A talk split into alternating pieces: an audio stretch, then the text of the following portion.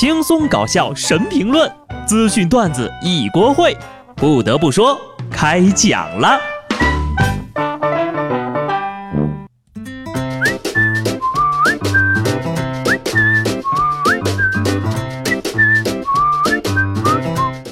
Hello，听众朋友们，大家好，这里是有趣的。不得不说，我是机智的小布。今天怎么才礼拜三呢？谁可以解释一下，为什么上周才上了班，这周还要上？为什么经常下班没多久，睡个觉就又要上班了？中间商就这么急着赚差价吗？唉，忍一时，先把今天的班上完。退一步再想想，自己真的很穷啊。终于赶到了公司，计划着一天的工作。这个时候，你才发现，工作才是噩梦的开始。说在西安的罗马市，十六岁的小雪在一个饭馆做服务员，可是九月离职的工资却是负数。老板是这么说的啊，哎，你这个工资呀，六十块钱一天，出勤二十天呢，就是一千二，迟到忘记打卡扣一百四十五，工服呢等扣除二百五，旷工两天呢一天扣五百。这么算的话，嗯，负一百九十五块，打工一个月，结果道歉了老板小两百，你真是当代周扒皮呀！就照您这么算哈，你餐厅里要是雇一百个人，一个月下来还能赚两万多呢。姑娘呀，给完钱赶紧跑吧，不然老家的房子卖了不说，还得签卖身契呀。一天工资才六十，旷工一天就扣五百。请曝光一下这餐馆的名字，这么黑心的老板，还指望他做良心菜吗？根据我的个人经验啊，如果一条招聘广告上说月工资五百到两千，那么他的月薪就是五百；如果一条商业广告上说该商品五百至两千，那它的售价就是两千。工作中呢，无良的老板千奇百怪，悲催的员工各不相同。最近呢，发生这么一个事儿，说二十九岁的小王呢，爆料自己向上级递交工伤申请，理由是过劳肥，入职五年胖了七十多斤，就像老了二十岁。九九六的工作模式，陪吃陪喝，天天累成狗，头发日渐稀少，腰围与日俱增，从一百三十斤的小鲜肉变成了两百斤的中年油腻大叔。女朋友也说不减肥就分手，所以要求请假一个月去减个肥再回来。对此，领导表示了拒绝。明明就是你懒，心里没数吗？不得不说呀，如果变老变胖也算工伤的话，我应该也算个三级伤残了吧？不过呀，兄弟，五年胖了七十斤，你不是程序员，你是试吃员呐。但是老板，你要这么回的话，我也就不乐意听了。什么叫懒呢？早起的人和晚睡的人可能有着相同的睡眠时间。凭什么后者就被认为是懒惰呢？人家的时间花在哪儿，你心里也没数吗？老哥呀，这个情况呢，请假是不大可能了，你还是多想想怎么挽回女朋友的心吧。马上呢就双十一了啊，奈何这个月的工资我已经贡献给了结婚的大佬们。都说随份子这事儿呀是礼尚往来，我也就当投资了。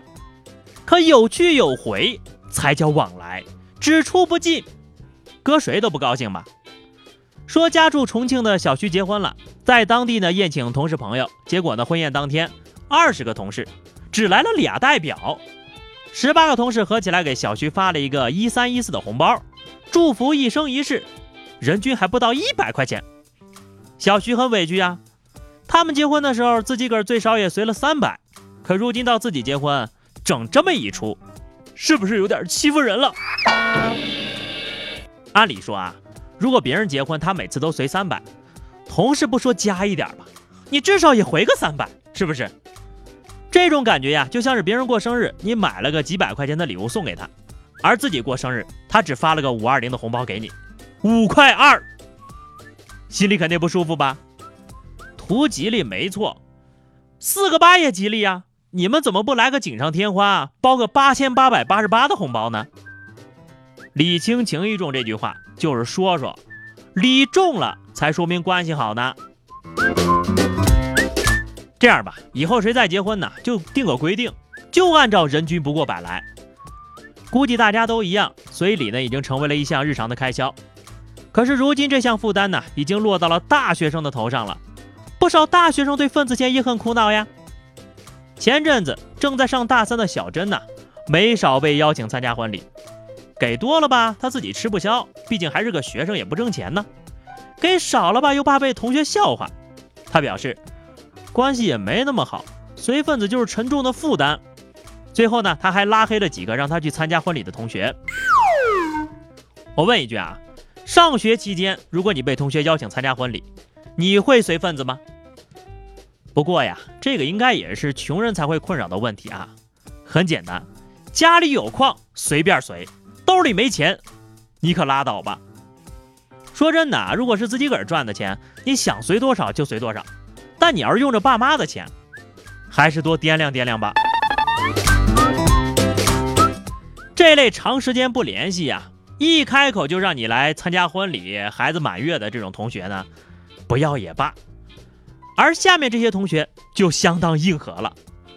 上周河南信阳农林学院湖边的柳树上有一个巨大的马蜂窝，农学的同学知道之后呀，想为学校除掉这个祸害啊。随后呢，同学们就有序配合，暂时封路、拉断树枝、烟熏马蜂、包走马蜂窝，最后通过油炸的方式来烹饪。对此，很多同学表示。味道 very good 呀！友情提示啊，非专业人士千万不要捅马蜂窝，轻者受伤，重者死亡啊！啊，对了，专业人士捅完了马蜂窝也不要扔，裹上鸡蛋液，撒上面包糠，下油锅炸至金黄，隔壁的小孩都馋哭了。不得不说呀，当人们想吃一样东西的时候，总会有成千上万的借口。这个事情呢，也让我想起了前两年啊进警校偷东西的小偷，这个就和在农林学院结窝的马蜂有点异曲同工之妙，都是碰上专业的了。不过下面这位同学你就过分了啊，装的一点都不专业。前两天凌晨三点半，淮北师大一名大三的男生夜闯女生宿舍，撒谎说自己是体院的女生，骗过了宿管，撞开了一个房门之后，爬到一个女生的床上。目前呢，警方说呀。这小伙子有精神疾病，已经被连夜送往医院了。我也觉得他肯定是神经病，因为他就是一个精力旺盛、神神秘秘溜进女生宿舍、有着病态癖好的变态。发病了还知道直奔女生宿舍，你这精神有问题，智力倒是没问题啊。这次啊，医院可得关注了，千万别让他再跑出来祸害人了。好的，话题时间哈。上期节目我们聊的是双十一，你想买点什么？听友生活很苦，将来会很甜，说想买的太多了，最后呀，决定双十一的时候卸载了，免得他们争风吃醋，说我是大猪蹄子。来来来，不用卸载，小布来帮你一键清空购物车呀。听友很幼稚说啊，双十一的话肯定需要一个男朋友呀。问题是你买一个男朋友，他能帮你清空购物车吗？他还等着你呢。本期话题啊，我们聊一个：如果一个很久很久没有联系你的朋友啊、同学啊什么的，突然打电话邀请你参加他的婚礼，这个时候呢，你又不想去，你会怎么拒绝他呢？欢迎大家呢来评论区支个招哈。关注微信公众号 DJ 小布，或者加入 QQ 群二零六五三二七九二零六五三二七九，来和小布聊聊人生吧。下期不得不说，我们不见不散，拜拜。